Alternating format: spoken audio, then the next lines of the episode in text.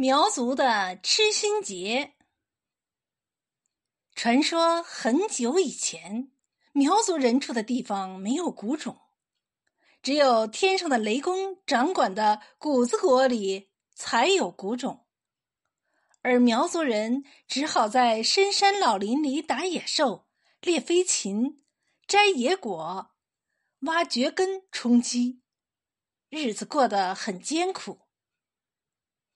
为了能够讨到谷种，苗家的老祖先高老用了九千九百九十九种最珍贵的飞禽走兽，与谷子国的雷公换来了九十九斗九升谷种，存放在他们建起来的最牢固的仓库里，想等到春风送暖、栀子花开的时候去播种。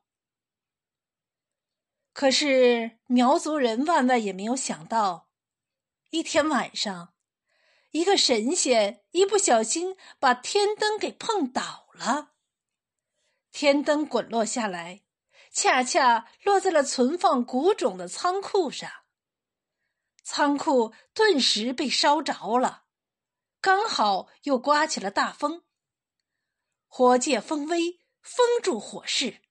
大火根本无法扑灭，就这样，谷种被烧没了。谷种没有了，明年可怎么办呢？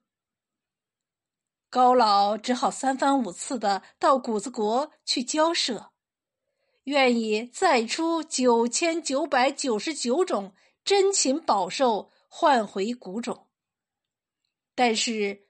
不通情达理的雷公死活也不情愿。高老回到苗寨，坐在竹楼上，他想啊想啊，动了九天九夜的脑筋，想出了九十九条计策。最后，他选择了一个最好的法子，那就是等谷子成熟的时候，派一条狗到天上的田中打上九个滚儿。然后赶紧往回跑，那种谷子就会粘到狗身上，就能把谷种带回到人间来了。农历七月十三这一天，高老把自己选出的那条整装待发的狗叫到面前，向狗做了非常详细的交代。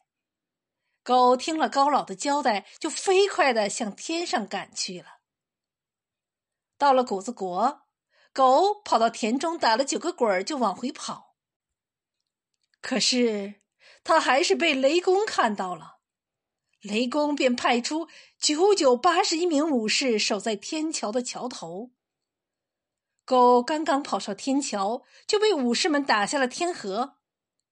武士们以为狗掉到天河肯定活不成了，于是就乐呵呵的回去向雷公报功领赏去了。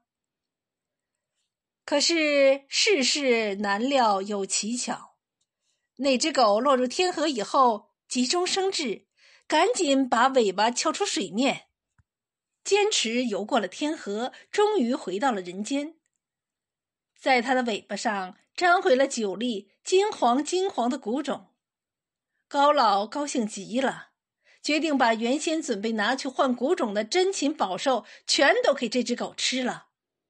以示酬谢，从此狗就学会了吃各种禽兽的肉了。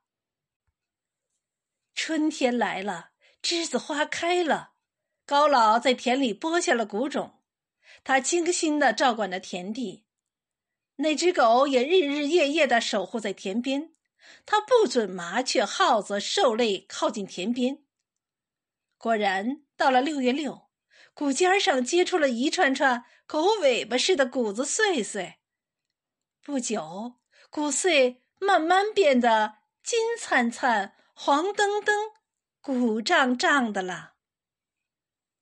七月十三这一天，也就是取得谷种的大喜日子，高老高兴的手舞足蹈。一大早，他就从田中采摘来九株稻禾的谷粒儿。他留下一部分做来年的谷种，剩下的剥去谷粒的壳，用一半煮成香喷喷的米饭，另一半酿成了香甜甜的米酒。高老想，今年能够收获谷米，是狗立了头一功，应该首先让狗尝尝这劳动的收获。于是他便盛出了三大碗香喷喷的米饭让狗吃，然后人们才吃。从此以后，人间处处都有了谷种，人人都吃上了香喷喷的米饭。于是每年农历七月中旬前后，当谷子即将成熟的时候，苗族人民便欢度吃新节，并且总是先让狗吃。又因谷种是被狗尾巴粘回来的，所以谷穗儿就非常的像狗的尾巴，而且狗也留下了一个习惯，就是每当它落水的时候，总是把尾巴翘着，因为它时刻都惦记着保护谷种呢。